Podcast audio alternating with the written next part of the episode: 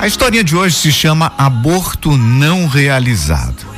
É um texto publicado no jornal Caridade em maio, junho de 1997.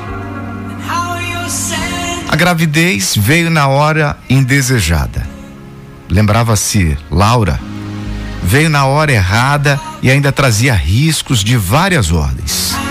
A saúde debilitada, problemas familiares, o desemprego.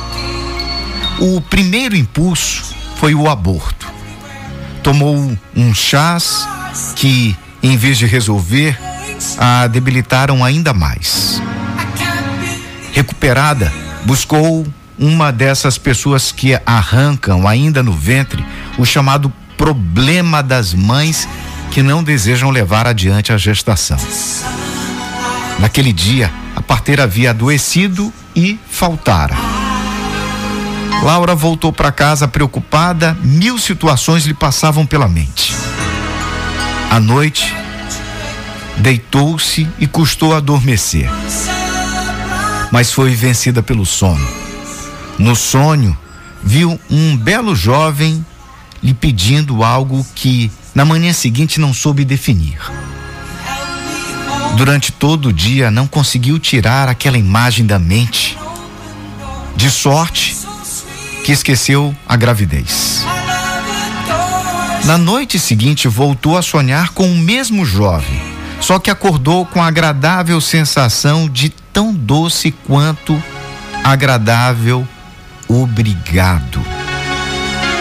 Era como se ainda visse seus lábios pronunciando palavras de agradecimento, enquanto seu coração irradiava de paz indefinível. Desistiu do aborto. Enfrentou tudo, superou todos os riscos e saiu vitoriosa Hoje, passados 23 anos do episódio, ouve emocionada seu belo e jovem filho pronunciar no púlpito da solenidade de sua formatura ante uma extasiada multidão. Agradeço sobretudo a minha mãe, que me alimentou o corpo e o espírito, dando-me não só comida, mas carinho, companhia, amor e principalmente vida. E olhando-a nos olhos, o filho pronunciou num tom inconfundível: Obrigado. Ela não teve dúvidas. Foi o mesmo obrigado, doce e agradável de um sonho há 23 anos.